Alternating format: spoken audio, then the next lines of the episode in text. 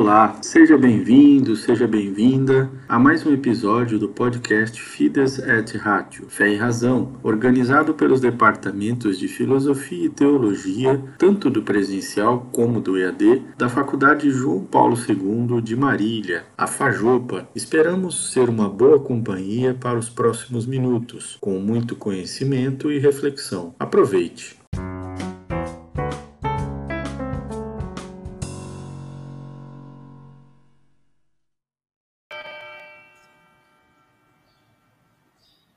Então, bom dia a todos os nossos participantes de mais uma webinar pela Faculdade João Paulo II de Marília, a Fajopa.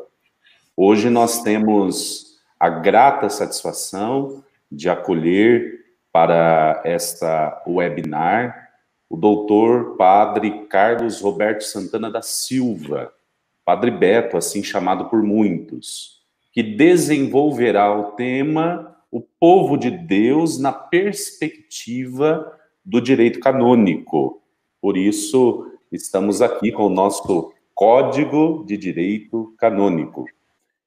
Uma breve apresentação do Padre Beto, ele possui bacharelado em teologia pela Faculdade de Teologia Nossa Senhora da Assunção, licenciatura em filosofia pelas faculdades associadas do Ipiranga, mestrado e doutorado em Direito Canônico pela Pontifícia Universidade Lateranense em Roma.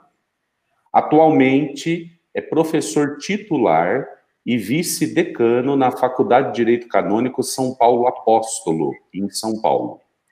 Diretor do Instituto de Direito Canônico Dom José Benedito Simão e professor titular na Faculdade João Paulo II, a Fajopa, em Marília tem experiência na área de teologia, com ênfase em direito canônico, atuando principalmente nos seguintes temas: Instituto de Vida Consagrada e Sociedade de Vida Apostólica, Munos de Ensinar, Processual Jurídico e Administrativo Canônico, Matrimonial e Penal. Também é presidente do Tribunal Eclesiástico de nossa província Tribunal instalado na sede episcopal de Assis. Padre Beto é presbítero encardinado em nossa diocese de Lins, aqui, exerce na diocese o ofício de vigário judicial e presidente da Câmara Eclesiástica Permanente Auxiliar. Então é com muito carinho que nós acolhemos o doutor Padre Carlos Roberto Santana da Silva, Padre Beto, acolhendo todos os participantes desta nossa webinar. O povo de Deus na perspectiva do direito canônico. Mais uma vez, Padre Beto, bem-vindo, fique à vontade. Mais uma vez, obrigado. o nosso muito obrigado. Obrigado. Vamos dar início, então, à nossa aula, onde nós iremos desenvolver essa temática proposta. Em nome do Pai, do Filho e do Espírito Santo. Amém. Pai nosso, que estais nos céus, santificado seja o vosso nome, venha a nós o vosso reino, seja feita a vossa vontade, assim na terra como no céu. O pão nosso de cada dia nos dai hoje, perdoai as nossas ofensas, assim como nós perdoamos a quem nos tem ofendido, e não nos deixeis cair em tentação, mas livrai-nos do mal. Amém. São João Paulo II, rogai por nós. Em nome do Pai, do Filho e do Espírito Santo. Amém. Muito bem. Eu fui convidado para tratar esse assunto, né, nas quais é, sobre o povo de Deus, na perspectiva do Código de Direito Canônico, é o livro 2 do Código de Direito Canônico no rito latino. Portanto, eh, irei tratar eh, esta temática, quer dizer, essa primeira parte, eh, relacionada ao povo de Deus, mas no ingênere, isto é, no geral.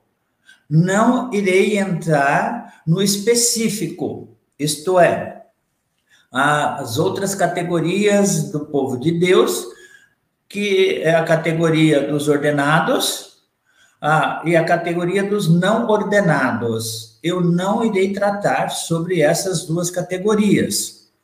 Portanto, não irei falar sobre uh, os sacerdotes, quer dizer, os ordenados, no caso, não irei falar sobre os consagrados e não irei falar sobre os leigos. É bom a gente ter claro isso para que depois vocês não se sintam frustrados, porque eu não adentrei uh, nesta área uh, específica ou nessas áreas específicas. Eu apenas, nesse pouco tempo que temos, 50 minutos, para depois abrir para as perguntas, tratar sobre o povo de Deus de modo geral, é, no livro 2 do Código de Direito Canônico. Código de Direito Canônico do rito latino. Portanto, aqueles que estiverem nos acompanhando e que não pertence, não é fiel, ou mesmo sendo fiel à, à Igreja Católica Apostólica Romana, mas não é do rito latino, eu uh, não irei tratar uh, sobre o, os cânones relacionados às igrejas uh, e também dos ritos orientais. Portanto, irei me fixar apenas no Código de Direito Canônico do Rito Latino. Assim, a gente vai se entender.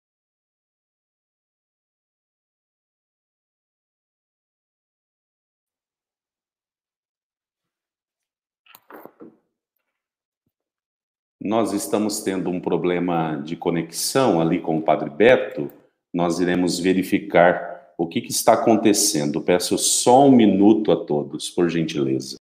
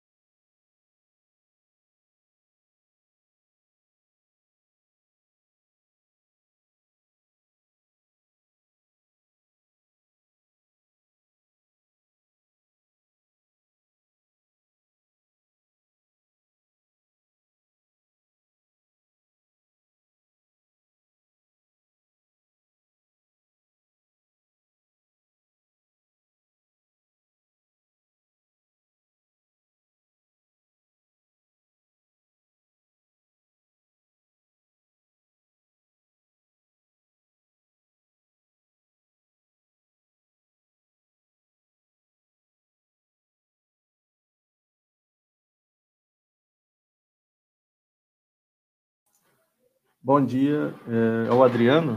O Padre Beto está só trocando a, a conexão, ele vai estar, tá, eles estão no mesmo espaço do Padre Reginaldo e ele, e eles vão estar conectando pelo computador do Padre Reginaldo, que a internet está bem boa, e aí ele já vai estar tá voltando. Uma questão de um minuto e a gente já volta com a nossa live, tudo bem?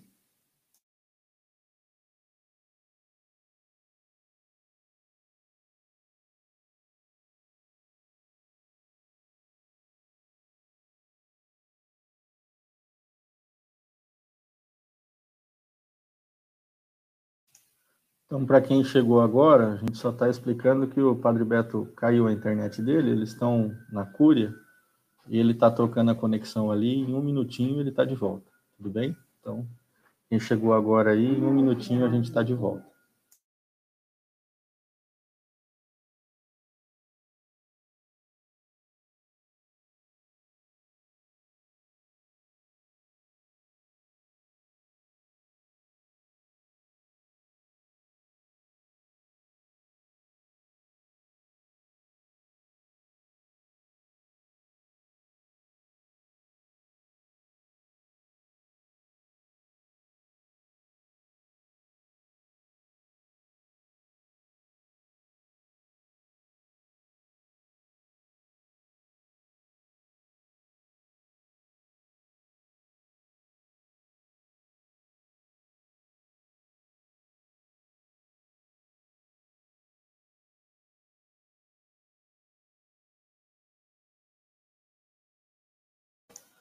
Para quem chegou agora, a gente só está avisando que o Padre Beto está trocando, trocando a conexão lá na Cúria e ele já vai estar de volta em um minutinho, tá bom?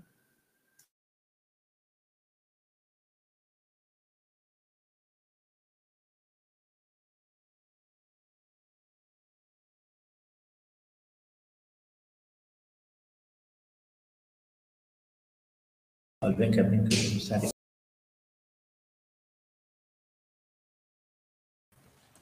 Agora sim. Hã? Agora. Olá, padre, já estamos ao vivo, tá? O senhor está com os, os, seus PowerPoints aí? Consegue Sim. compartilhá-los? É só pôr no share screen aí. Ok. Essa internet está boa, não vai travar, não. Uhum. Posso? Pode, pode, pode começar, padre. Nós já estamos ao vivo, tá? Ótimo. O senhor quer Nossa. compartilhar o, o, PowerPoint? O senhor precisa clicar no Share Screen. É, já cliquei. Uh, já está. Na, na realidade, é, não está aparecendo ainda, padre. Clica ali de novo. Não, não, não mas, mas eu estou, olha, estou no PowerPoint. É que o senhor tem que fazer isso lá na, na no browser, onde o senhor está tem que voltar lá na tela sorvete. Aqui. Isso. Aí você clica em Share Screen. Isso, agora ele já. Aperta aqui. Isso. Clica na tela na miniatura. Isso. Pronto. Aí, perfeito. Agora estamos com o seu desktop também. Pode ficar à vontade, Padre. Obrigado. Viu? Agora, tudo bem? Tudo certo, tá perfeito, tá? Só dar seguimento. Tá? Obrigado. Muito bem. Nós tivemos um problema técnico e agora eu estou retornando à exposição. Portanto, parei na, naquela situação explicativa aonde eu deixei claro que nós iremos trabalhar eh, nesse período 50, 60 minutos, refletindo sobre o livro 2, Populo Dei, povo de Deus, assim como a primeira parte de Christi Fidelibus dos fiéis, do Código de Direito Canônico do rito latino. Não irei entrar na especificidade uh, do Código de Direito Canônico uh, dos ritos das igrejas uh, que não seja latino. Portanto, é, deixo claro para que nós possamos trabalhar de forma bem exata. Muito bem. É, também eu disse que, ao tratar sobre o mesmo título dos cristãos em geral, dos fiéis e ainda dos clérigos, há já no novo direito canônico uma inversão das perspectivas eclesiológicas. Muito bem. Daí nós temos que também deixar claro o, o que é que se entende por cristãos, em geral, dos fiéis e ainda dos clérigos, no Código de Direito Canônico do rito latino. Bom, nessa questão, também quero deixar claro que não irei entrar no aspecto geral dos cristãos, mas o próprio código, ele vai trabalhar no aspecto geral, mas dos fiéis, quer dizer, todos os fiéis. E a gente vai ver mais à frente uh, o que é que o código entende por fiéis e também uh, dos clérigos, naquela categoria que também já disse. Uh, os fiéis ordenados e os fiéis não ordenados e dentro dos fiéis não ordenados, também ah, os fiéis ah, que ah, fazem parte do Instituto de Vida Consagrada, Sociedade de Vida Apostólica, ah, e que são fiéis, ah, são consagrados, e por serem consagrados, o código ah, entende esta situação de pessoas não como leigos, mas consagrados. E depois os leigos. Ótimo. Bom, nessa perspectiva do novo Código de Direito Canônico, eh, houve uma inversão das perspectivas eclesiológicas. O que quer dizer isso? Isso quer dizer que no código anterior, o Código de Direito Canônico de 1917, dizia lá que após os clérigos, os fiéis leigos não tinham direito enquanto tal, senão a dois cânones. Isso apenas para abranger hoje a situação bem mais esclarecida na perspectiva do Código de 1983 em relação ao Código de 1917. Essa perspectiva ampliou a visão dos fiéis enquanto povo de Deus na igreja. No Código de 1917, existia apenas dois cânones que tratava sobre os fiéis leigos, o cano 682 e o cano 683. Um era para lembrar apenas de seus direitos aos bens espirituais. Ponto. E o outro para lhes proibir o uso de hábito eclesiástico. Apenas essas duas normativas existiam no Código de 1917. Então, a perspectiva é, sobre fiéis é, na categoria, na situação de fiéis leigos, houve um aumento né, de lei, de ordenamento, nas quais hoje esta figura dos leigos, dos não ordenados, melhor dizendo, é, trabalha de uma forma muito mais ampla e vai nos dar uma perspectiva nova, isto é, o rosto próprio uh, do Vaticano II, que uh, foi, então, uh, transformado em lei através do Código de 1983. Isto é, foi codificado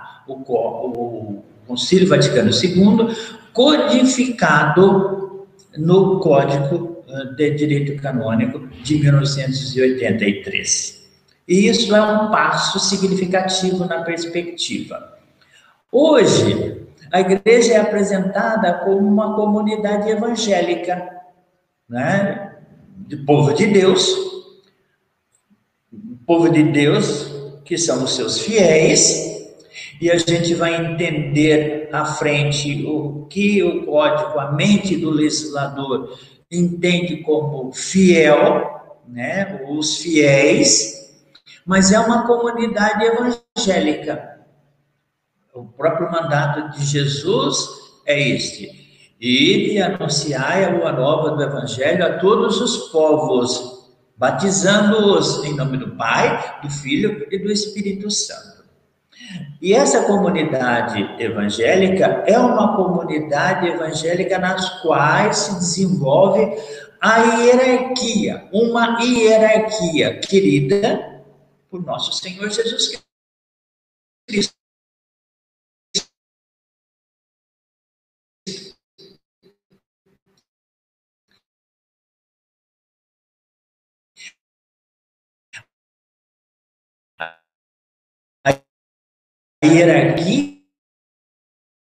Ele escolhe o Pedro como sendo o coordenador dos apóstolos e a, a cada um dá a função. Nessa perspectiva de uma comunidade evangélica, nasce aí a hierarquia da igreja, querida por nosso Senhor Jesus Cristo. E não é encarada tanto como poder, não, é, aí sim é, é, nós temos que deixar bem claro que esta hierarquia é uma hierarquia diferente daquela hierarquia de, por exemplo, de uma instituição estatal, aonde prevalece poderes. A hierarquia querida por nosso Senhor Jesus Cristo não é nessa perspectiva de poder, de potestas, mas sim uma perspectiva de ofícios, de munos, de serviço. E, portanto, é uma diaconia. Portanto, a hierarquia da nossa comunidade evangélica, da nossa igreja, é uma hierarquia serviço, diaconia, lavar os pés dos outros, dos outros apóstolos, da, dos outros fiéis e, portanto, no seio do povo de Deus. Essa perspectiva hierárquica da igreja vai dar uma configuração eclesiológica interessante para nós, para que nós possamos, a partir daí, meditar, refletir sobre a participação do povo de Deus nesta comunidade evangélica hierárquica, cuja perspectiva é de um serviço, de uma diaconia, estar a serviço do povo de Deus, ou estar no meio do povo de Deus, no seio do povo de Deus. Essa perspectiva já era uh, e, e fora vivenciada na igreja, nos primórdios da igreja. E eu posso lembrar a própria doutrina de Santo Agostinho, ele que pregava aos seus fiéis de Hipona. E assim ele dizia: Para vós eu sou bispo. Ponto mas convosco sou cristão. Olha só a perspectiva já de Santo Agostinho, uh, Agostinho na, na questão desta comunidade evangélica, da igreja, uh, a partir uh, do seu serviço, da sua diaconia. E nessa perspectiva, ele assim deixa bem claro. O primeiro título é de um cargo. Então vamos lá. Para vós, eu sou bispo. A primeira perspectiva é de um título, de um cargo. E a segunda é de uma graça. A graça do sacramento do batismo. A graça de ser cristão. E é uma graça recebida, não é um título mas é uma graça recebida. E nessa perspectiva, então, ele encerra esse pensamento dizendo: o encontro mais feliz, o encontro de felicidade em ser remido convosco, e portanto, ele diz: eu me encontro mais feliz em ser remido convosco do que em ser colocado acima de vós. Nessa perspectiva, também eu quero deixar claro para todos que o Código de Direito Canônico é um código que facilita ou um facilitador do aspecto pastoral na igreja. E uma visão eclesiológica de diaconia aonde a hierarquia está a serviço do povo de Deus, está no meio do povo de Deus, está no seio do povo de Deus. E que, portanto, existe sim a especificidade dos ministérios, né? assim como dos títulos, dos cargos no, no, ministério existente na igreja. Mas esses cargos, esses títulos estão todos a serviço do povo de Deus, porque a maior alegria de um ministro que goza de seu título, de seu cargo inerente à, à posse recebida naquele munus, naquele ofício, é de estar a serviço do povo de Deus. Quer dizer, é, de estar, de se colocar a serviço do povo de Deus. De forma que, com isso, quero deixar bem claro a minha exposição nessa perspectiva de uma visão pastoral do Código de Direito Canônico. No princípio, os homens não tinham pensado nisso, quer dizer, essa mentalidade vem se desenvolvendo ao longo da história, porque é, tudo isso vai acontecendo ao longo da própria história do povo de Deus. Sem dúvida nenhuma, o Espírito Santo pensava por eles, como pensa por nós. Visto que esse capítulo sobre o povo de Deus é um capítulo de suma importância para o Código de Direito Canônico, assim como foi de suma importância para o Concílio Vaticano II que não estava previsto nos primeiros esquemas conciliares. Ele se tornou um dos textos chaves do Concílio Vaticano II. Portanto, ao longo do desenvolvimento uh, da, da, da, aula ou das aulas conciliares, foi uh, robustecendo este, este livro, essa temática foi robustecendo, crescendo, desenvolvendo, a ponto de se tornar um dos textos chaves do Concílio Vaticano II. E por isso, o Código de Direito Canônico, já no seu livro segundo, ele desenvolve, desenvolve o pensamento da igreja nessa perspectiva. O próprio uh, Papa Paulo VI ele já dizia no seu discurso de encerramento, ele dizia que estava satisfeito pela honra ah, que essa Constituição atribui ao povo de Deus. Nada pode alegrar-nos mais do que vemos ah, proclamada a dignidade de todos os nossos irmãos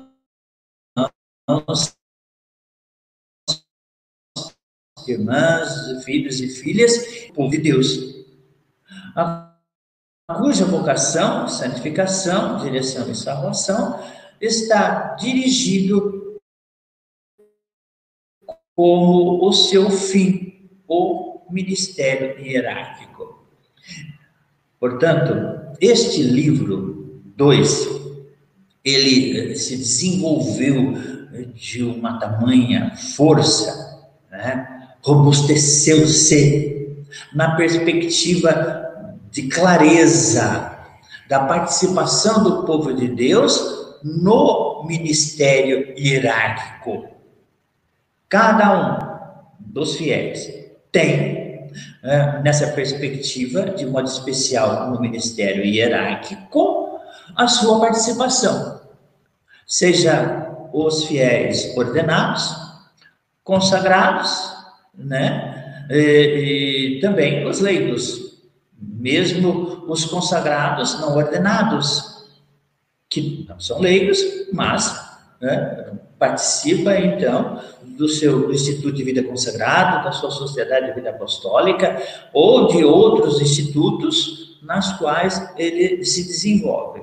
Óbvio que também não é uh, objeto do nosso estudo hoje tratar sobre os consagrados, ou melhor dizendo, tratar sobre os fiéis uh, que participam do Instituto de Vida Consagrada, Sociedade de Vida Apostólica. E deixar claro a vocês que esses institutos, Instituto de Vida Consagrada, Sociedade de Vida Apostólica e outros, uh, eles não fazem parte um, do aspecto hierárquico da igreja numa outra oportunidade, quem sabe daria para nós aprofundarmos mais essa questão. Mas, não obstante, né, uh, os consagrados, que não fazem parte da hierarquia da igreja, assim como os leigos não fazem parte da hierarquia da igreja, eles fazem parte de todo o povo de Deus de igual direito e deveres.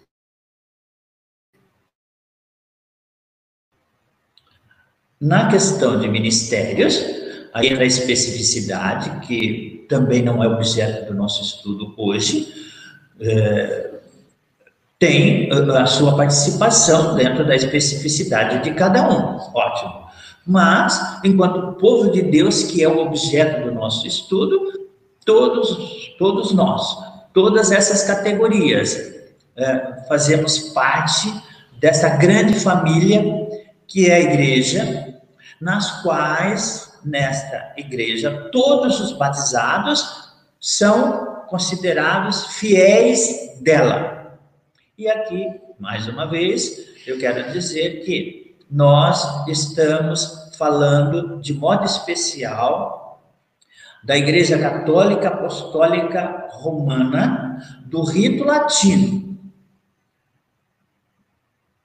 Outra matéria outro curso, nós teremos que promover para tratarmos sobre os fiéis da Igreja Católica Apostólica Romana dos ritos orientais, isto é, das igrejas suiures que estão em plena comunhão com a Sé Apostólica.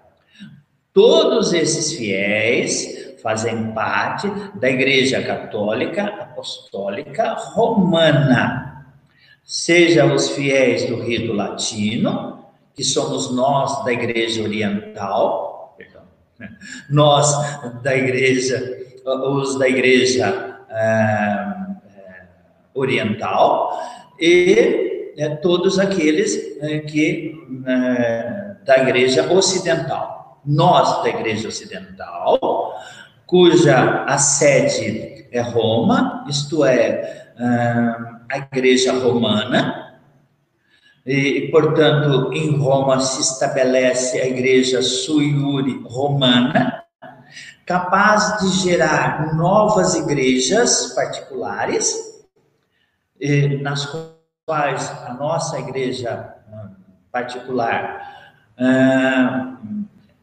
é filha desta mãe, que é a mãe romana, da igreja romana, e depois os outros fiéis, que também fazem parte desse povo de Deus, mas com ordenamento específico, são aqueles que também estão em plena comunhão com a Sé Apostólica, mas de ritos diferenciados e pertencentes às igrejas suiures autônomas que são cinco igrejas suiures, e essas igrejas, elas também são geradoras de filhas, isto é, de outras igrejas particulares.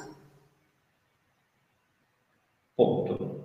E aqui nós estamos tratando sobre o povo de Deus, os cristãos, que englobam, então, todos esses dois ritos, ou melhor dizendo, englobam esses ritos, rito latino e os ritos das igrejas orientais, e, portanto, nós formamos esta gama de pessoas ah, chamada no Código de Direito Canônico como fiéis. Fiéis são todos aqueles batizados que estão em plena comunhão com a Sé romana. Óbvio que também, a gente vai ver mais à frente, que são fiéis aqueles que não estão em plena comunhão, mas foram batizados, são cismáticos e, portanto, hoje é, são cismáticos, batizados, mas cismáticos, mas eles continuam como fiéis da Igreja Católica portanto, da igreja do rito latino, que é o nosso caso.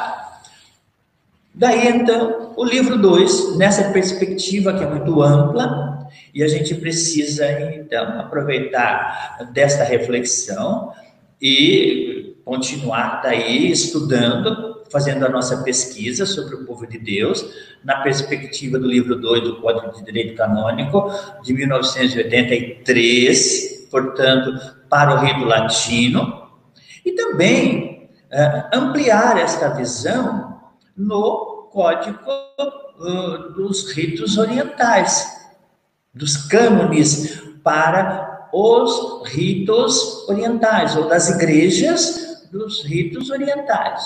É importante a gente continuar essa pesquisa e aí, então, compreendermos que toda, todos esses fiéis do rito latino ou das igrejas orientais, os ritos das igrejas orientais, fazem parte desse povo de Deus.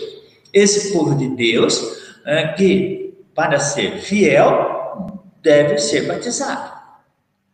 Para ele é, configurar-se como sendo uh, membros desta família, rege, uh, enquanto fiéis, tem que ser batizado. Ponto. O, o livro 2 do Código, ele é o mais importante é, em extensão.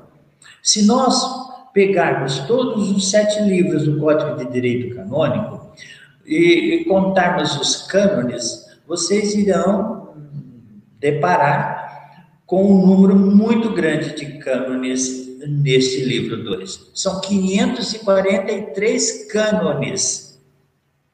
Está constituído perto de um terço do Código de Direito Canônico, os cânones do Código de Direito Canônico. Para vocês é, perceberem a importância que é, São João Paulo II, legislador do Código de Direito Canônico de 1983, portanto, do rito latino, ele deu a, a, a este segundo livro.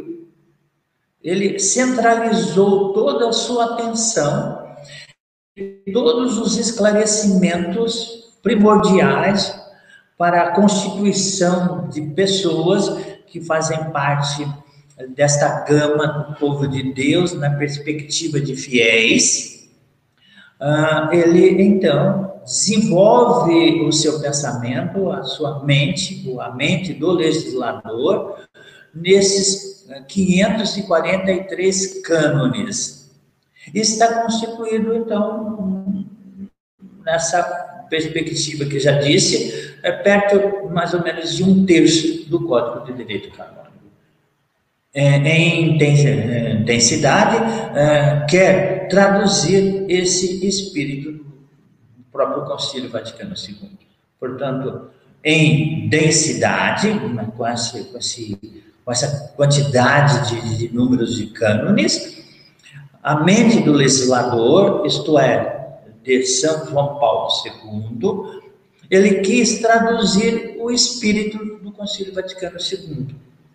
É importante essa, essa análise, esse estudo para nós, hoje, que estamos aqui refletindo sobre o povo de Deus na perspectiva do Código de Direito Canônico, para que possamos compreender que o coração, entre aspas agora, né? Isso eu que estou falando.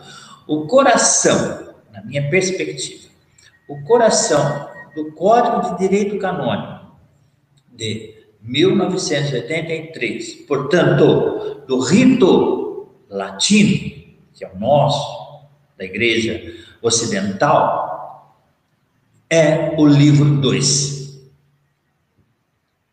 que é composto desses 543 cânones.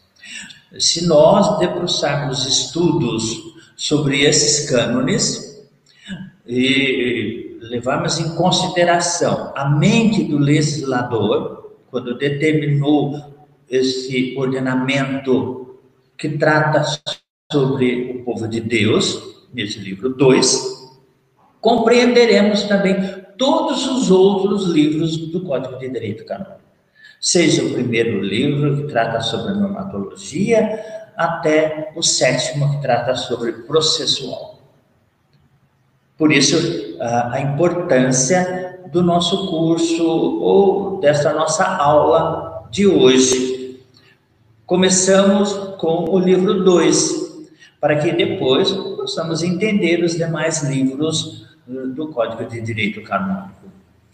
E esse livro, ele está composto de três partes. A primeira parte trata sobre os fiéis de Cristo, que é o objeto do nosso estudo de hoje. E vamos parar né, nessa primeira parte.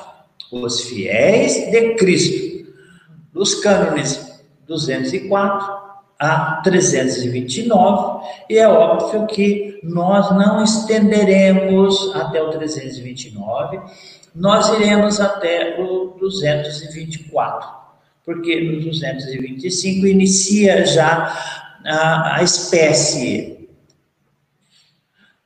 de, desse livro. E como eu já disse, nós não entraremos nas espécies, ficaremos apenas no ingênere, no geral, aonde iremos tratar no geral sobre o povo de Deus. A segunda parte desse mesmo livro 2 trata sobre a constituição hierárquica da igreja, do 330 a 572. E a terceira parte, os institutos de vida consagrada e sociedades de vida apostólica, os cânones 573 a 746. O objeto de nosso estudo, então, como já disse, é a primeira parte. Quer dizer, os fiéis de Cristo. Aí sim, é nossa praia, entre aspas, e nós iremos desenvolver já estamos desenvolvendo o pensamento óbvio nessa perspectiva dos fiéis. E aí a gente vai começar agora a definir, entre aspas, né? Porque, como vocês mesmos sabem, e se não sabem, já estão sabendo a partir de agora, que o Código de Direito Canônico, ele não trabalha com definições, noções, ele não dá isso. Não é caráter do Código de Direito Canônico trabalhar ah, no aspecto de noção disso ou daquilo, noção de fiel, noção de povo de Deus. A gente não vai encontrar é, é, nessa perspectiva no Código de Direito Canônico, porque ele é um ordenamento, é uma lei. E a lei, ela não traz definições. Aí a gente vai ter que buscar ajuda de outros elementos. No caso do Código de Direito Canônico, quando ele inicia um capítulo, ele, ou um artigo, ou um título, de modo especial, um título, ele vai iniciar sempre com um cano que diz respeito ao capte, ao cabeça daquele assunto.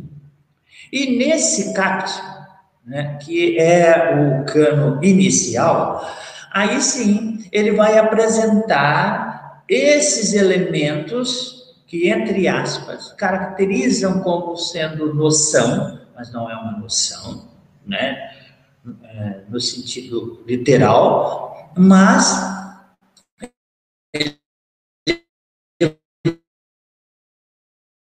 vai apresentar as fontes é, ele vai apresentar as fontes é, a partir do primeiro cano que trata este, esta primeira parte sobre fiéis.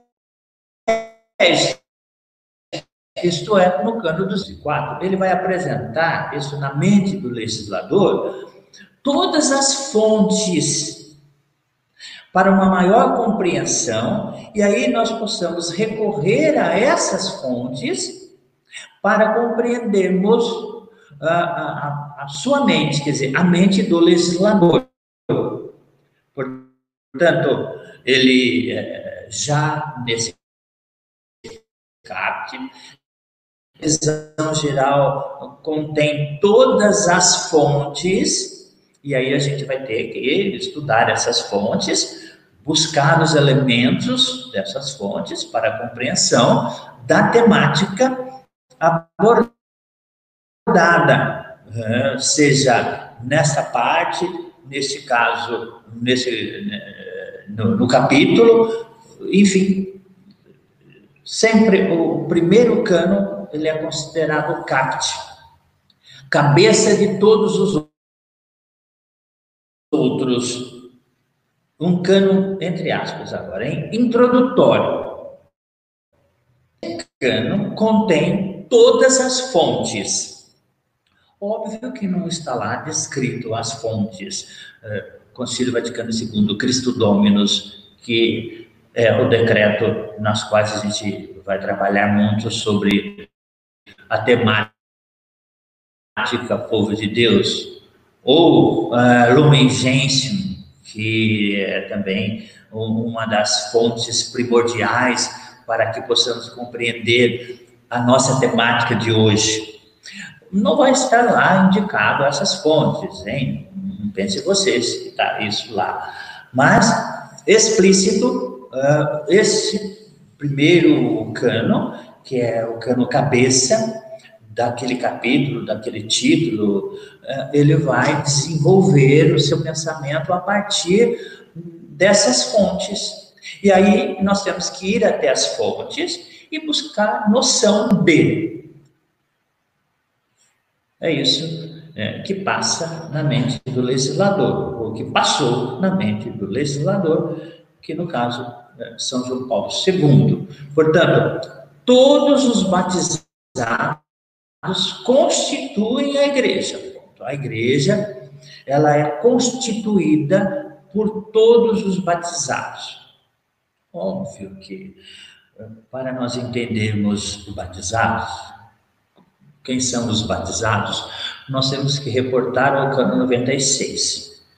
Lá no cano 96, ah, ele trata ah, sobre o batismo, né? E o batismo é que nos faz fazer parte do povo de Deus. Quer dizer, fazer parte da igreja.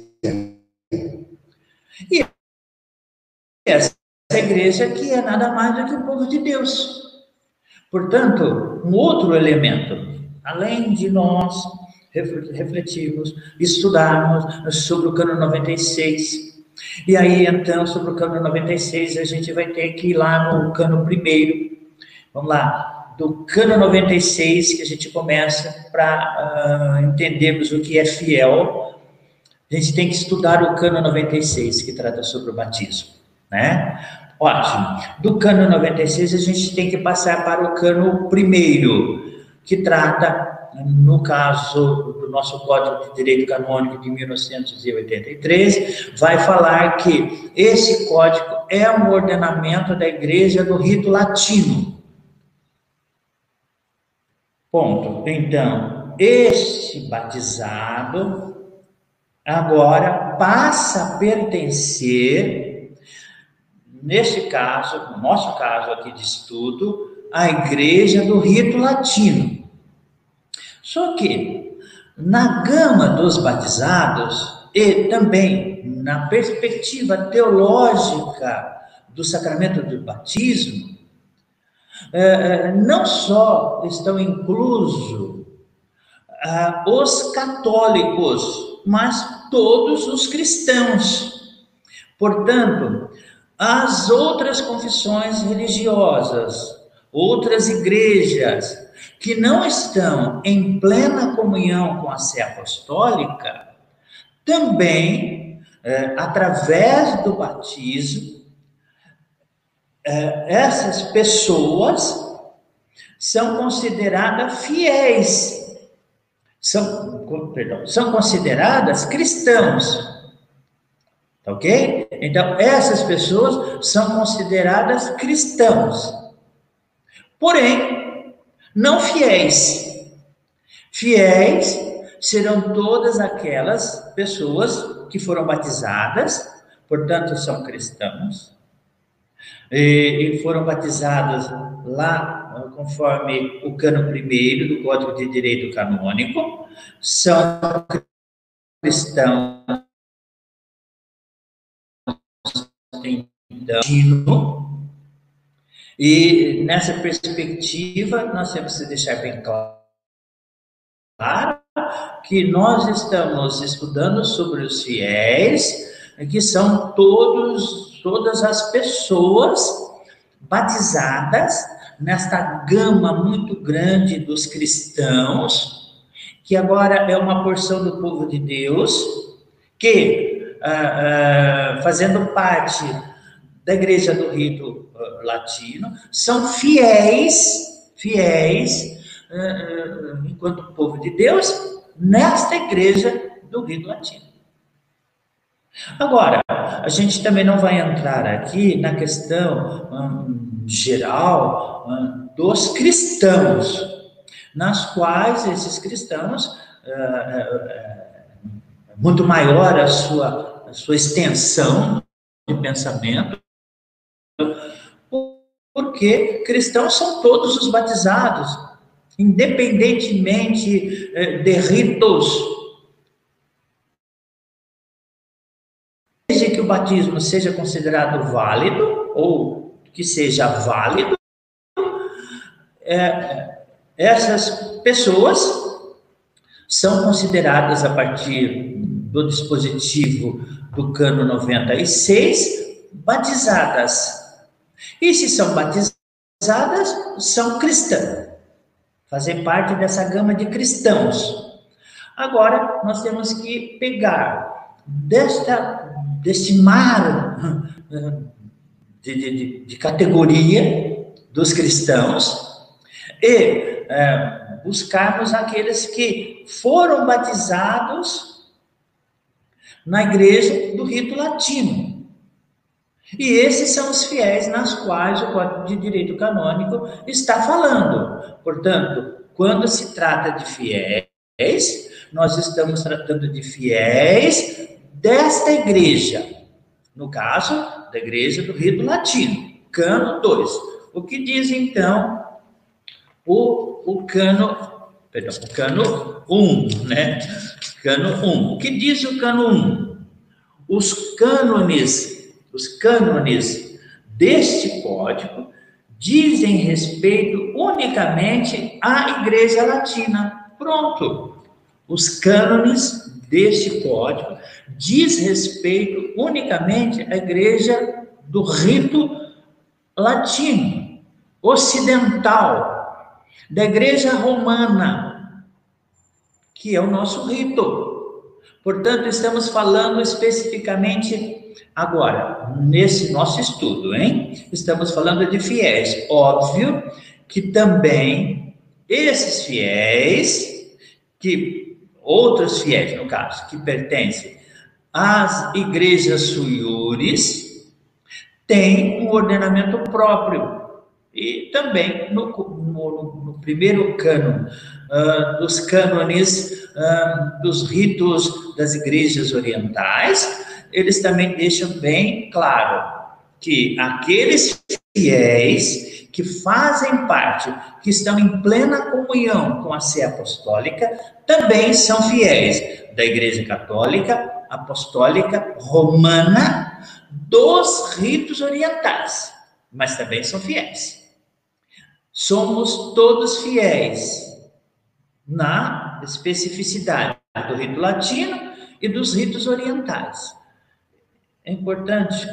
Uh, a gente entender isso, e por isso que eu estou frisando bem, para a gente compreender qual é o objeto do nosso estudo ao tratar o povo de Deus na perspectiva do Código de Direito Canônico sobre os fiéis. Quais, quais os fiéis nós estamos falando? Quer dizer, de qual igreja? Do rito latino. O objeto do nosso estudo é isso, do rito latino. Óbvio também que no cano 96, que trata sobre o batismo, é, é, ele passa a ser pessoa na igreja.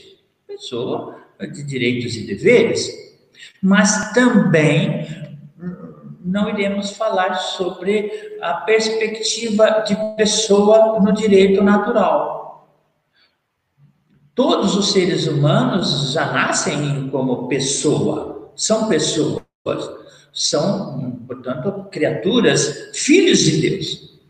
E não vão passar a ser filhos de Deus pelo batismo. Não, o batismo congrega. Congrega os filhos de Deus. Congrega aonde? Numa igreja. No nosso caso, a igreja latina. No caso dos cânones das igrejas orientais, para as igrejas orientais.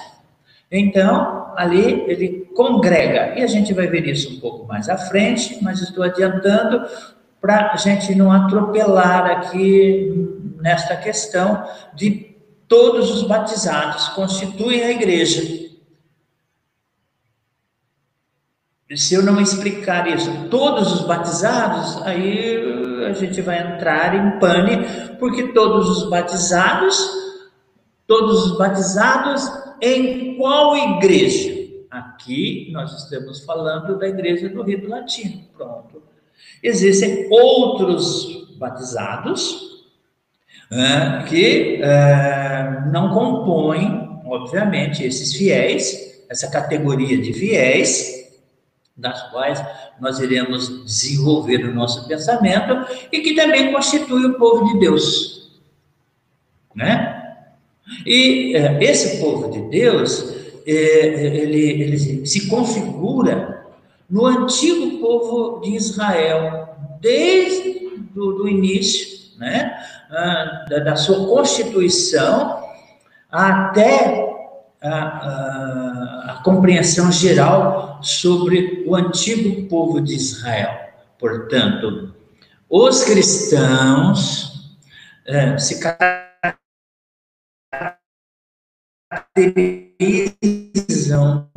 que é o povo de Deus, e, nesta nossa perspectiva, este povo de Deus, com a configuração do antigo povo de Israel, o Código de Direito Canônico aqui nos apresenta os fiéis na Igreja do Rito Latino. Isso é importante a gente ter em mente. Espero que tenha feito entender né, é, para que a gente possa dar passos. E depois vocês poderão fazer perguntas em relação a isso. Ao incorporar-se plenamente, possui o Espírito de Cristo. Ao incorporar-se, quando uma pessoa incorpora-se à igreja, com o batismo. No batismo, ele possui o Espírito de Cristo. E, portanto, eles recebem integralmente as suas disposições e todos os meios de salvação depositados nela, por força inerente da igreja. E une-se pelos vínculos. Quais são os vínculos de comunhão existentes? Essas pessoas, esses fiéis se unem se unem pelos vínculos que a própria igreja oferece. Vão estar unidos por esses vínculos. O primeiro vínculo da profissão de fé. O segundo, dos sacramentos. O terceiro, do regime eclesiástico e da comunhão, a sua organização visível com Cristo que a dirige por meio do sumo pontífice, hoje o Papa Francisco. E os bispos das igrejas particulares. Esta fonte vocês podem eh, encontrar né, lá na Lumen Gentium, na Constituição Apostólica Lumen Gentium, número calendário, essa temática que aqui está bem resumida. Mas o que nos interessa, estamos falando de fiéis, que compõem toda a gama dos cristãos. Esses fiéis que nós estamos falando pertencem à Igreja do Rito Latino, porque estamos falando do Código de Direito Canônico do Rito Latino. E esses fiéis, esses fiéis estão unidos entre si, formando então a igreja, porque daí eles congregam, passam a congregar-se. A comúnio está presente, é inerente. E, portanto, é, unem-se por, por vínculo, eles aderem a essa igreja por vínculos da profissão de fé, do sacramento, do regime eclesiástico e da comunhão à sua organização, organização visível de Cristo. Portanto, a igreja é um sacramento, é a presença de Cristo vivo hoje no meio de nós, que a dirige hoje, quem dirige a nossa igreja hoje, que é nada mais que o próprio Cristo, visível pelo sacramento, né? Na visão sacramental, é o Romano Pontífice. Portanto, o Romano Pontífice é o cabeça da igreja, é o cabeça desse colégio, juntamente com os bispos. Portanto, a nossa igreja é um colégio, é, um, é uma constituição hierárquica. Esta organização tem uma sua comunhão em Cristo, dirigida por um cabeça que é o sumo pontífice, que no caso hoje é o Papa Francisco, com todos os bispos, colégio dos bispos. Esse povo de Deus tem por cabeça Cristo. Quando nós falamos aqui povo de Deus, entenda, todo, todo povo de Deus é cristão. Aí depois vocês terão que entrar na particularidade do ordenamento do Código de Direito Canônico de 1983. É o povo de Deus, os fiéis, tá? Mas daí, o povo de Deus tem como cabeça Cristo. Portanto, seja o povo de Deus do rito latino, o povo de Deus dos ritos orientais povo de Deus, é, enquanto igreja, tá? E tem por condição a dignidade e a liberdade dos filhos de Deus. Todos somos filhos de Deus, criaturas de Deus. Tem por lei o mandamento do amor. Esta é a nossa lei, ensinada por nosso Senhor Jesus Cristo. O mandamento do amor como o próprio Cristo nos amou. Assim como Cristo nos amou, nós deveremos amar uns aos outros.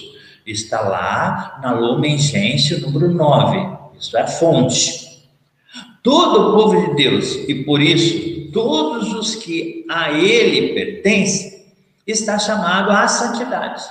Portanto, todos nós batizados, todos nós fiéis, estamos, é, somos chamados à santidade. Nosso objetivo aqui nesse mundo é buscar a santidade, para que possamos voltar para a casa do Pai. Todos nós somos chamados à santidade. E também ao apostolado. Então, a igreja, assim na sua constituição, define que todos nós cristãos, todos nós, povo de Deus, todos nós fiéis, portanto, né, pertencente a essa igreja do rito latino, no caso, é, somos chamados à santidade. Lumigense, número 39. E ao apostolado, Lumigense, número 9. Me fiz entender? Essa perspectiva é importante dentro dessa conjuntura geral para que nós possamos entender o nosso papel no mundo hoje. Somos batizados, o nosso objetivo como batizados é buscar a santidade, porque somos chamados à santidade, viver como santos e desenvolver o nosso papel aqui nesse mundo, que é o apostolado. E nessa visão de apostolado e de santidade, Lumen Gentium 39 é santidade e apostolado Lumen Gentium 9. Muito bem. os princípios básicos da constituição do povo de Deus. É, como que se dá esse, esses princípios básicos é, que constituem o povo de Deus? Quais são os, esses princípios básicos que constituem o povo de Deus? São dois. Dois. O primeiro é o princípio da igualdade, a comúnio. A igreja é constituído, constituída uh, de um chefe, portanto, uh, de, um, de uma organização hierárquica, nas quais o que move esta organização hierárquica é a comunhão. E nessa igreja, comunhão é, tem um cabeça, o cabeça, hoje, é, é, é o Romano Pontífice, hoje, Papa Francisco. Óbvio, é, povo de Deus, o cabeça é Cristo, não é? mas é, na igreja hoje é, é representada aí pelo Papa Francisco, é o Romano Pontífice.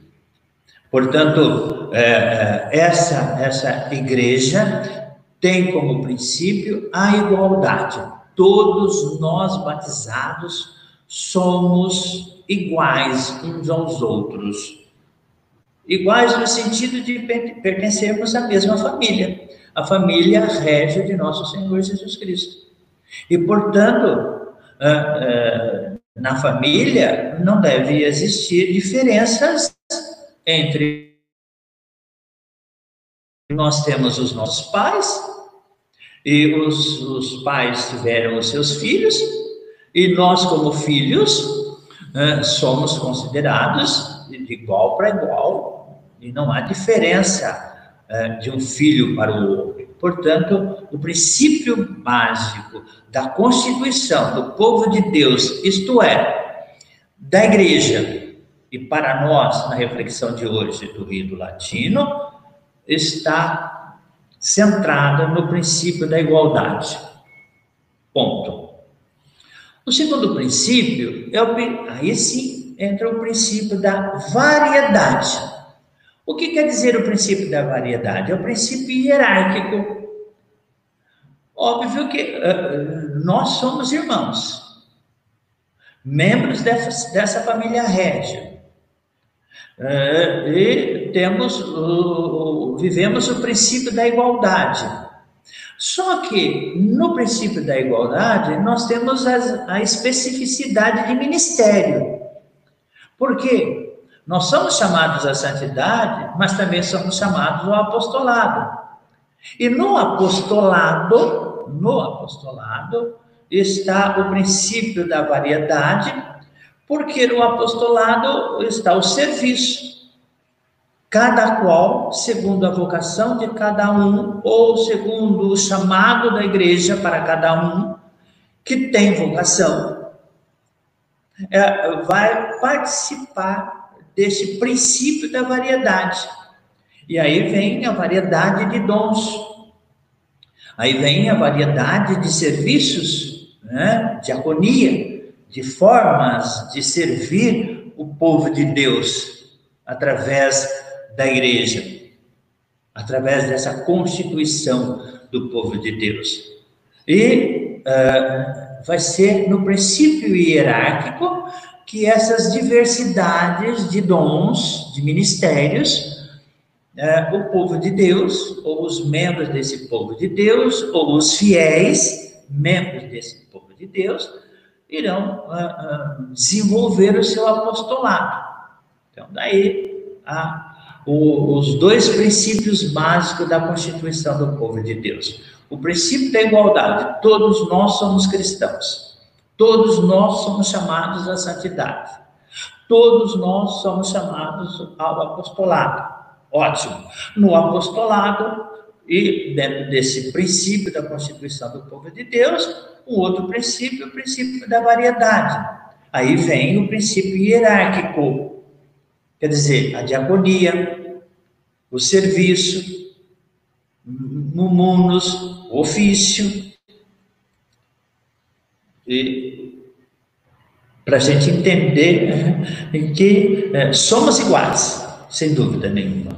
Vivemos aí neste, nesse centro e, portanto, somos iguais. Né? Óbvio. Mas também existem a especificidade de serviço. Passemos então a refletir sobre o princípio da igualdade. Como que se dá esse princípio de igualdade uh, na perspectiva do Código de Direito Canônico, uh, nessa temática do livro 2, que trata o povo de Deus, e na parte primeira trata uh, dos fiéis. A mente do legislador, quanto ao princípio de igualdade, diz o seguinte: Todos os batizados estão igualmente chamados à plenitude, que é a mesma para todos, e todos estão igualmente chamados ao apostolado comum. Lumen Gênesis 32, 41. As fontes. Depois vocês podem pesquisar isso e aprofundar uh, melhor esta questão. Ponto. Então está aí bem definido por esta fonte, a Constituição uh, Lumen Gentium, número 32 e 41. Todos nós uh, estamos igualmente chamados a viver a plenitude, ou nessa plenitude da santidade. É a mesma para todos. Essa plenitude é a mesma para todos. Como já disse, tomem cuidado na compreensão. Quando falo aqui todos os batizados, vocês devem entender todos os batizados. Nessa perspectiva do povo de Deus. Mas quando vocês forem canalizar para o objeto do nosso estudo que trata sobre os fiéis, e aí vocês vão colocar essa porção do todos nos fiéis da igreja do rito latino. Me fiz entender? Mas todos nós batizados, independentemente da, da igreja em que ele foi batizado. Todos os batizados, todos, aqui é de modo geral, hein? Todos. Aqueles que são batizados validamente, todos os batizados estão igualmente chamados à plenitude. Ponto que é a mesma para todos. E todos estão igualmente chamados ao apostolado comum. Pronto. E aí agora vamos canalizar, hein? Canalizar ao nosso objetivo, para os fiéis uh, do rito latino, que é objeto do nosso estudo hoje. Não obstante, há uma grande diversidade nos modos, isso a gente vai perceber qual é o modo? Nos modos quer dizer, é, é, daí né, aonde que ele vai exercer, viver é, essa plenitude nas quais ele é chamado a viver a santidade e aonde ele vai ser chamado a desenvolver a sua diaconia, o seu apostolado, o modo, modo, o modo. Para o nosso caso, nos modos da Igreja do Rito Latino, vamos compreender assim, entre aspas, nas formas de alcançar. Também nos estados, nas condições de vida e nas vocações particulares e específicas, conforme a fonte Lumen Gentium, número 32. Será que me fiz entender? Então, recapitulando, o princípio da igualdade, no princípio da igualdade, todos somos chamados à plenitude. Todos estão igualmente chamados a viver o apostolado comum, mas, quer dizer, nise, conforme a, a, a Constituição Apostólica, Lumen Gentium número 32, nós encontraremos aí, então, uma vasta diversidade de como nós iremos vivenciar isso na prática, nos modos, na, na, na, forma de alcançar, no estado em que nós estamos vivendo, nas condições de vida e nas votações particulares e específicas. Ponto. Isso supõe que a variedade e multiformidade de espiritualidade. É, é, vamos lá. Isso supõe que a variedade e multiformidade de espiritualidade, de condições de vida e de formas de apostolados não são ah, apenas ação do Espírito Santo. É óbvio que é o Espírito Santo que conduz a igreja, gente. Isso não vamos também aqui entrar em contradição com o magistério da igreja. E Deus me livre está em contradição com o magistério da igreja. Mas aqui eu quero dizer que ah, esses instrumentos nas quais nós já falamos acima, eh, que caracteriza eh, essa particularidade do princípio de igualdade, é, é que ajuda né, o vento, né, que sopra onde quer, ajuda a conduzir a igreja.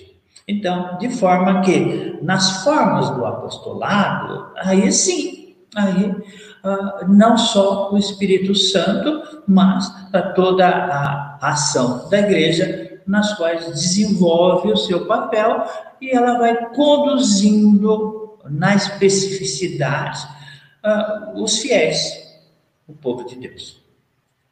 Outro princípio é o princípio de variedade.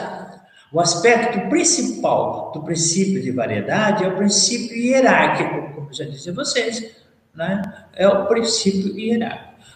Por vontade de Cristo e por conseguinte, não por decisão ou delegação dos homens, existe na igreja uma hierarquia Portanto, a hierarquia não é de direito positivo, como alguns acham. A hierarquia é de direito divino, querida por nosso Senhor Jesus Cristo, naquela perspectiva de diaconia, como eu disse. Portanto, entenda muito bem e não vamos mais perder tempo com isso.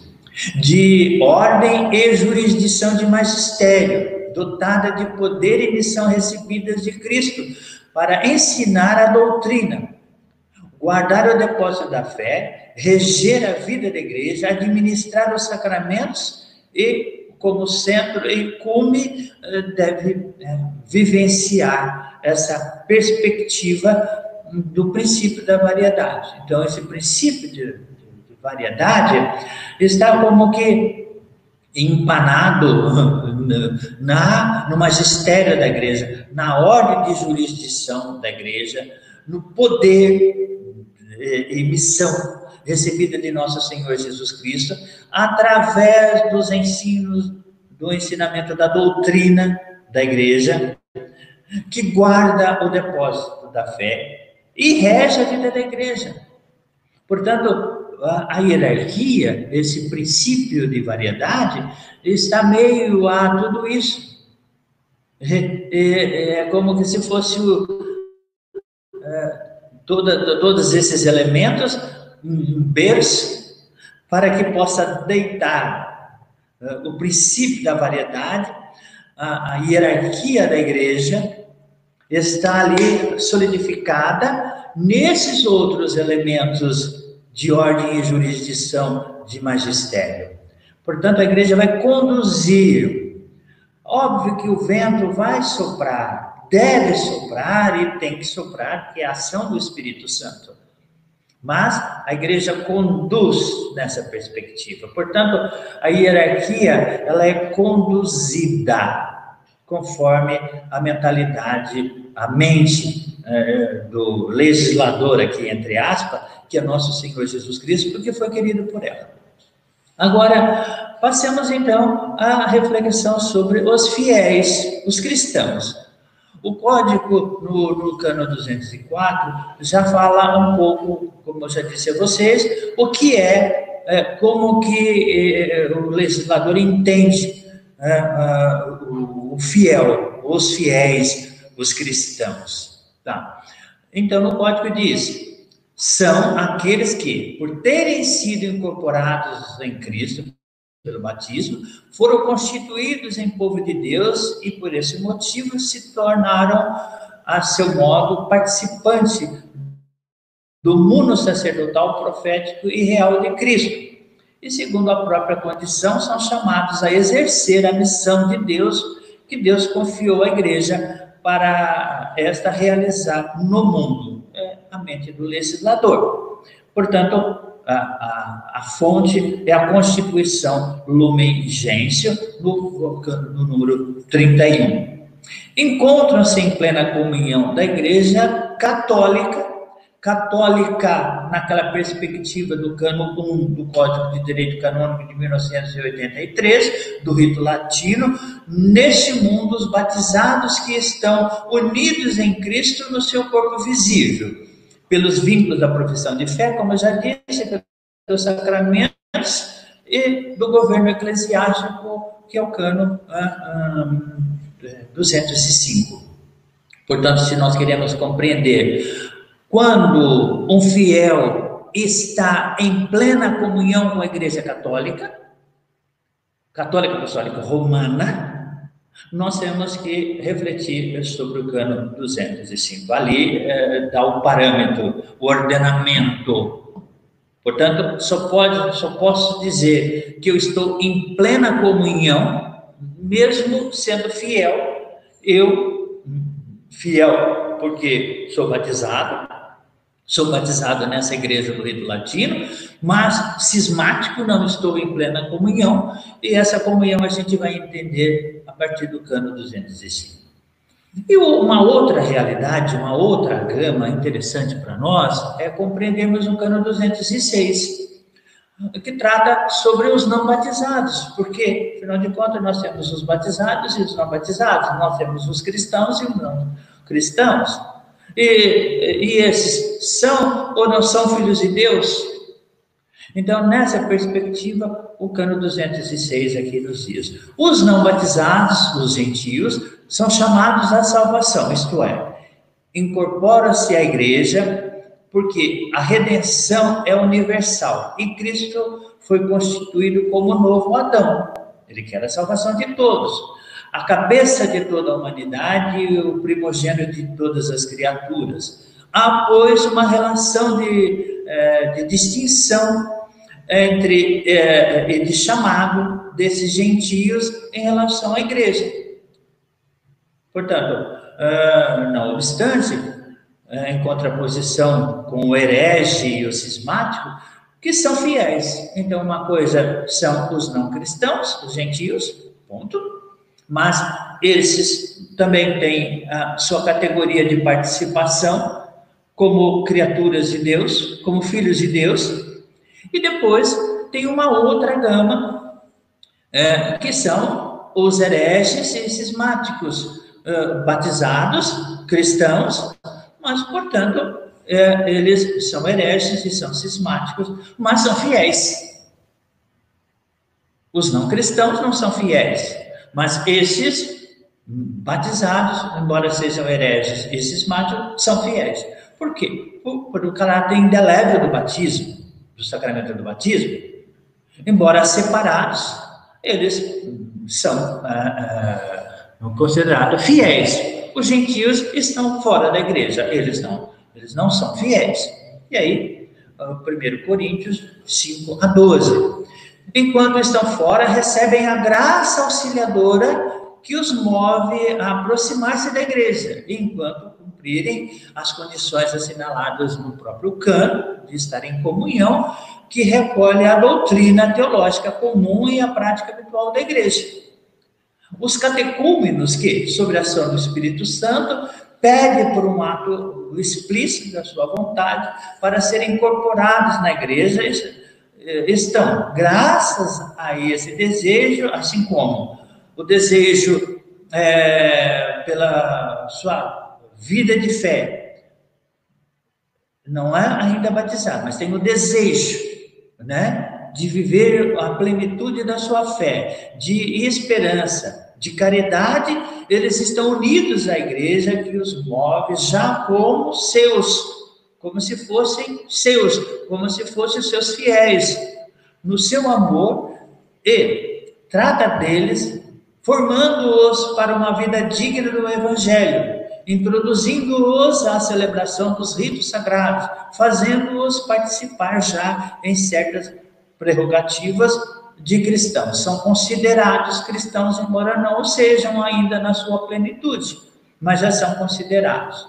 Portanto, a eles é, podem ser dadas, por exemplo, as bênçãos, conforme o cânone do 170, com uma devida preparação especial e uma celebração particular, a bênção nupcial, como também pode ser dada a esses a, a, a bênção na celebração de Ezequias, no, no cânone 1183, parágrafo 1 o código aqui não fala aqui dos laços da Igreja Católica com os batizados não católicos, né? exceto uh, naquilo que diz respeito à comunicação em sacres, que uh, se encontra lá no cano 844, aí vocês vão ter que fazer um estudo à parte, uh, nesta situação que normatiza o Código de Direito Canônico nessa relação da comunicação em sacres, né?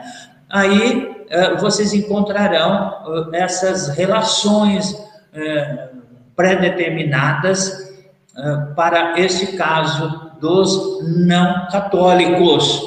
Não católicos não quer dizer que não sejam batizados. Existem os não católicos batizados, mas que não estão em plena comunhão com a Igreja Católica, assim como existem os não católicos que não, não são cristãos. Né? Então, ah, no cano 844, a comunicação em sacres vai acontecer aí, né? Portanto, a igreja não menospreza essa categoria. A participação no culto litúrgico ou na administração dos sacramentos de pessoas pertencentes a diferentes confissões religiosas que não estão em plena comunhão com a Sé Apostólica também são cristãos, né? Quer dizer, embora não estão em plena comunhão com a Igreja Católica, mas são cristãos. A distinção entre clérigos e fiéis na igreja, como que se dá? A partir do cano 207. Lembra que entre os fiéis há uma distinção, instituição divina, entre os ministros sagrados, que o direito chama de clérigos, e ou outros fiéis chamados leigos. Clérigos e leigos podem, pela profissão dos conselhos evangélicos, consagrar-se a Deus, emitindo votos reconhecidos pela igreja, sem pertencer à estrutura hierárquica, como eu já disse, não pertence à estrutura hierárquica, os consagrados, os membros do Instituto de Vida Consagrada da Sociedade de Vida Apostólica. Uh, o Estado religioso, nem por isso, faça nem por isso, faz menos parte da vida e da santidade da igreja. Óbvio, não é porque os consagrados, os Instituto de Vida Consagrada, a Sociedade de Vida Apostólica, eles não fazem parte da hierarquia, eles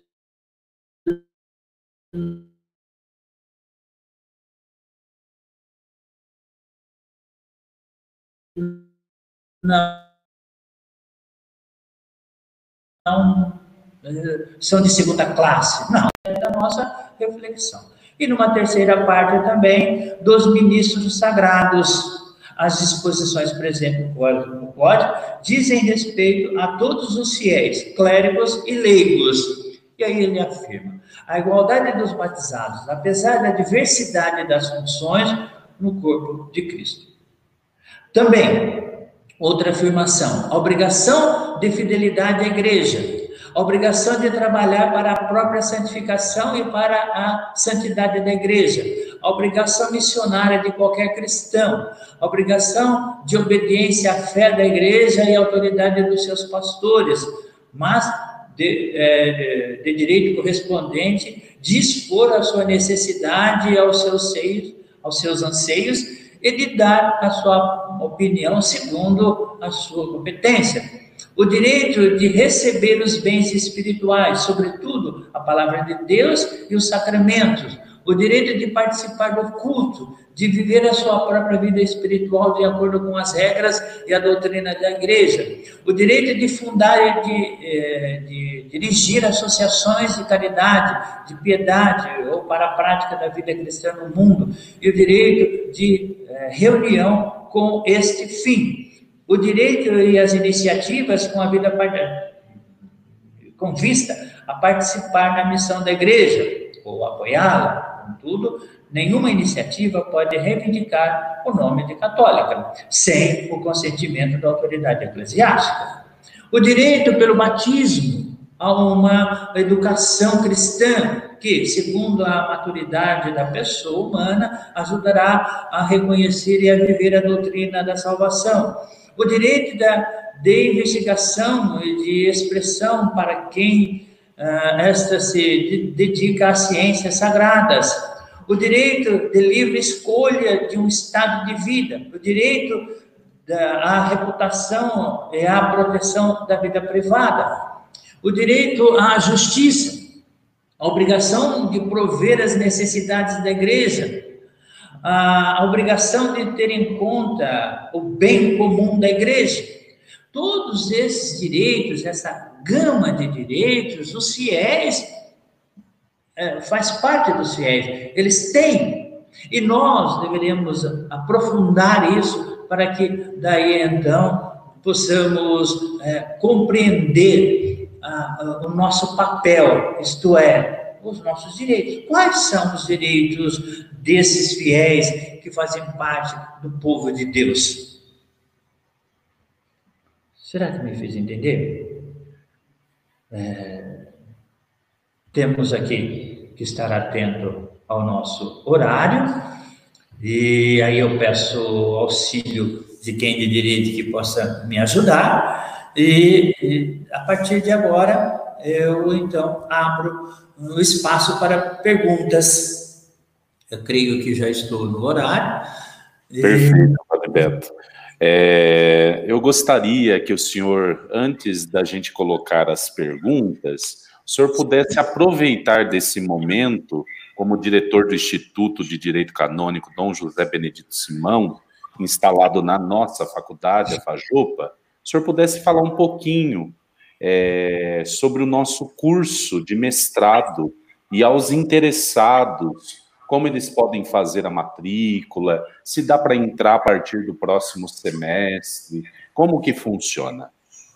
Ótimo. Então, a província eclesiástica de Botucatu, eh, eh, na, na FAJUPA, Faculdade eh, de Teologia, a Faculdade João Paulo II de Teologia e Filosofia, ela abriu esse espaço para a criação do Instituto de Direito Canônico. Esse Instituto de Direito Canônico é, é um instituto agregado à Faculdade de Direito Canônico São Paulo Apóstolo, da Arquidiocese de São Paulo. Então, nós somos um instituto suiure, mas agregado, né, no caso, suiures entre aspas, porque somos agregados, mas somos agregados à, Faculdade é, de Direito Canônico da Arquidiocese de São Paulo. Ótimo. E aqui na província eclesiástica, portanto, na sede da FAJOPA, da Faculdade de João Paulo II, nós oferecemos o curso de mestrado em Direito Canônico, somente o mestrado, porque nós não temos competência de oferecer o doutorado. E para o doutorado, vocês deverão procurar outras instituições. Mas para o mestrado, todos os interessados é, que é, participarão conosco no primeiro ciclo, segundo ciclo, primeiro e segundo ciclo, bacharelado e é, mestrado em, em direito canônico, nós oferecemos esta oportunidade, aberto aos leigos, aos consagrados, aos ordenados, né, todas essas categorias. E é, é um curso, hum, portanto, de seis semestres, são três anos, uh, administrados aqui, então, na Fajopa, na cidade de Marília. Vocês, então, deverão entrar no site uh, do nosso instituto, que está à disposição, e ali, então, buscar as informações. Uh, outro elemento, uh, já estamos para iniciar o segundo semestre, mesmo diante dessa conjuntura provocada uh, por coronavírus e etc., nós estamos tendo aula, estamos em pleno movimento, portanto, todos os alunos irão concluir esse primeiro semestre e irão iniciar o segundo semestre.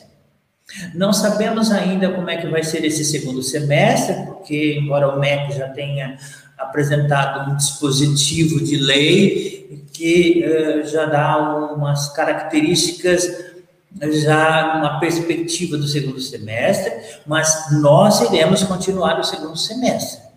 E, portanto, para esses que já estão matriculados, eles automaticamente irão continuar já nessa segunda etapa nós iniciamos agora a primeira etapa, estamos terminando a segunda etapa no segundo semestre, e as pessoas que quiserem iniciar o estudo eh, de mestrado, né, portanto, é lato senso, é, perdão, é, estrito senso, é, é mestrado, esses deverão nos procurar e já entrar em contato conosco, né, entrar em contato com a faculdade a partir do site, porque, como vocês sabem, a secretaria da, da Fajopa está fechada, nós não temos outro meio de comunicação, vai ser através do site. E, portanto, ali você fará a sua matrícula já para o segundo semestre. Ah, eu perdi o primeiro semestre. Não tem problema, você vai entrar no segundo semestre, dar continuidade até a sétima etapa, e depois você vai retornar à primeira, porque você já perdeu. E os que iniciaram esse ano vai terminar na sétima etapa. Então, eu convido a todos hum, a se interessarem por esse estudo, né, estrito senso, no caso do mestrado em Direito Canônico, aqui em nosso Instituto uh, da Província Eclesiástica de Botucatu, cuja sede é em Marília. Perfeito. Está aparecendo na tela é, o site e também é, o e-mail da nossa secretaria na faculdade, onde todos podem obter mais informações. Nós temos uma pergunta é, do João Luiz Freitas. Olá, Padre Carlos. Observamos no Código de Direito Canônico que os fiéis, constituído povo de Deus, são participantes do munus sacerdotal, profético e real de Cristo. Aí vem a pergunta: como os fiéis podem testemunhar esse munus atualmente? Muito bem, como eu já disse, nós temos que é, compreender a, um, entre aspas, aí a definição de fiéis. Então, fiéis, eles são constituídos aqui conforme a mente do legislador. Se puder manter a pergunta, eu agradeço. É, eles são constituídos, então, como povo de Deus, eles são participantes do mundo, do mundo sacerdotal, profético e régio de Cristo. Portanto, são cristãos, são fiéis cristãos, é uma coisa. Portanto, o, todos os cristãos, portanto, todos os batizados, é, eles, eles recebem no batismo o muno sacerdotal, o muno profético e o muno régio de nosso Senhor Jesus Cristo. Agora, como os fiéis podem testemunhar esse mundo atualmente? Aí depende da, como eu já disse, a, a, a igreja é uma instituição hierárquica. E, portanto, na hierarquia da igreja, vamos dizer, nessa constituição da igreja, existem, então, os fiéis eh, ordenados e os não ordenados. E dentro da categoria dos não ordenados, os consagrados.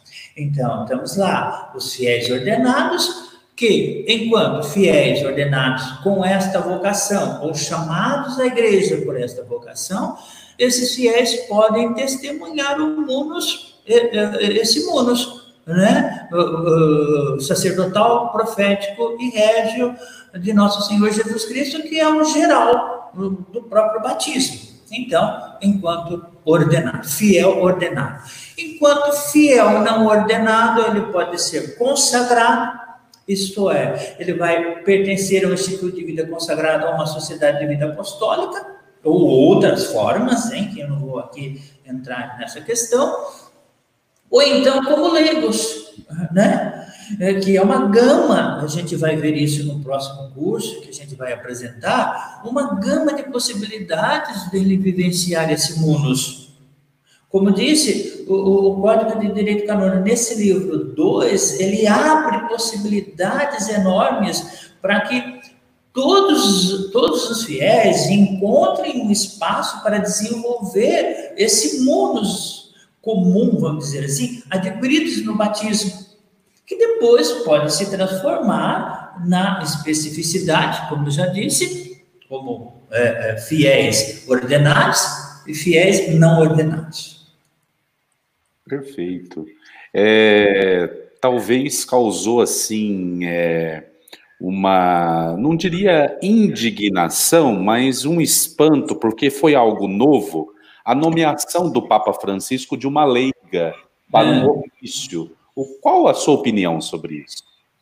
Ótimo, eu acho uma, uma maravilha, porque imagine vocês, um, uma, um dicastério da Cúria Romana, que trata especificamente sobre o matrimônio, uma família propriamente, não mais o matrimônio só, especificamente sobre família, família, né? E, e, e, o Papa Francisco achou por bem uh, nomear um leigo neste de Castério que, vai, que trata especificamente sobre família. Agora imagine, é um de Castério que trata especificamente desta área.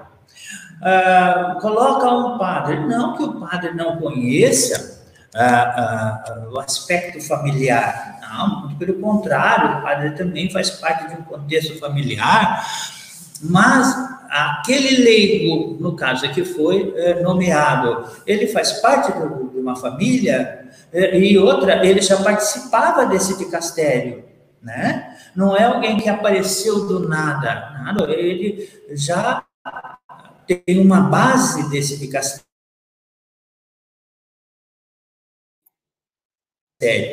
E agora, no, no seu munus, do batismo, e agora especificamente nesse dicastério, é, como leigo.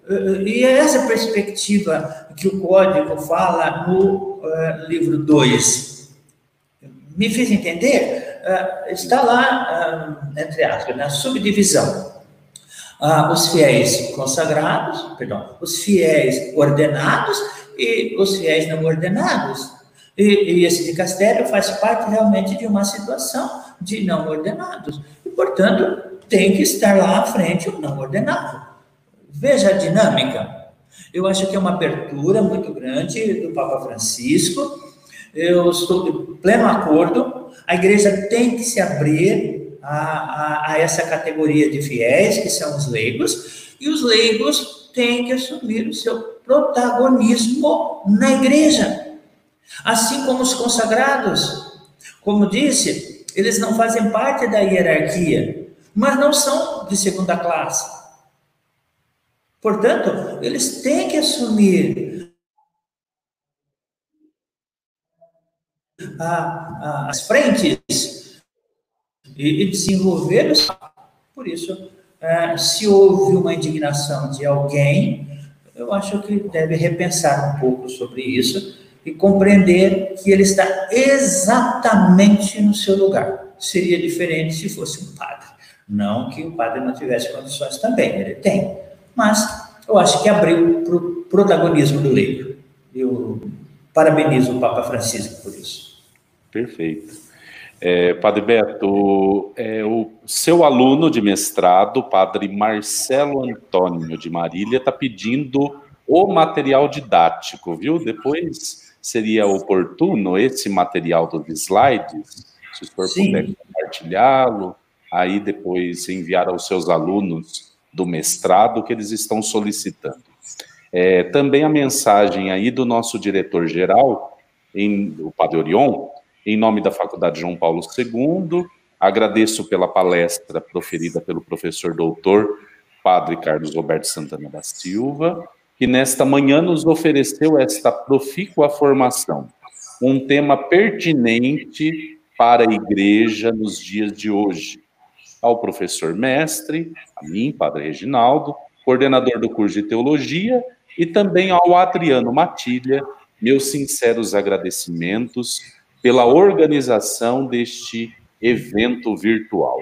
Então, é, assim como o nosso diretor-geral o parabeniza neste momento, nós temos também no nosso chat ao lado muitos se manifestando, agradecendo, falando do tema que foi realmente muito esclarecedor e agradecendo a sua presença, é, tão dinâmico o seu conhecimento, e eu quero agradecê-lo em nome da nossa faculdade, porque é, num primeiro momento, assim que eu o convidei, já o senhor disse sim.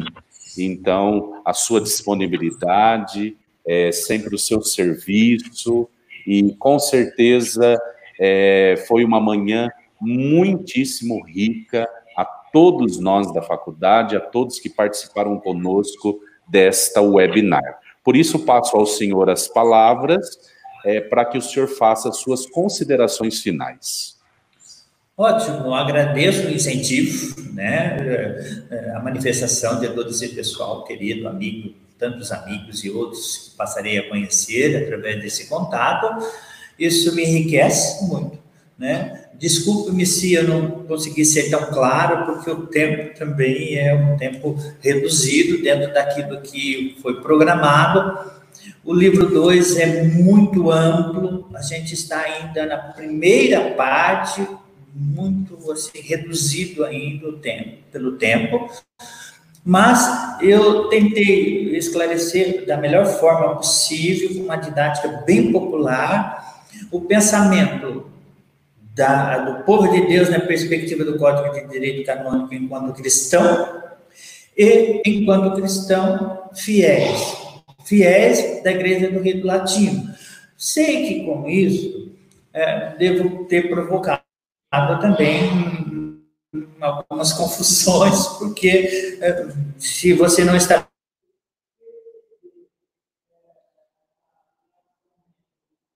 dentro desse contexto, perceber entre um outro, no cano 96 para o cano primeiro, do cano primeiro ao, ao cano 205, e compreender esta comunhão dentro dessa igreja, dentro eh, enquanto fiéis, é algo que precisa de um pouco de prática, mas tentei fazer isso de forma mais popular possível e espero que eu tenha me expressado o suficiente para a compreensão.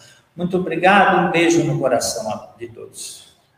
Nós que agradecemos, Padre Beto, gentilmente o chamamos assim, né, Padre Beto, é, e até muitos da Catedral de Santo Antônio estiveram conosco aqui acompanhando e mandando ah, mensagens. Ai, que alegria rever o Padre Beto. Muitos da São Miguel. Então, é, é, o senhor é muito querido por todos nós na Diocese, por todos nós na faculdade, por seus alunos, alunos de Marília, alunos de São Paulo. Então, com certeza, o senhor, em todas as frentes de trabalho, faz com que a nossa vida seja enriquecida. Então, o nosso muito obrigado e o nosso muito obrigado também a todos que participaram conosco de mais esta webinar.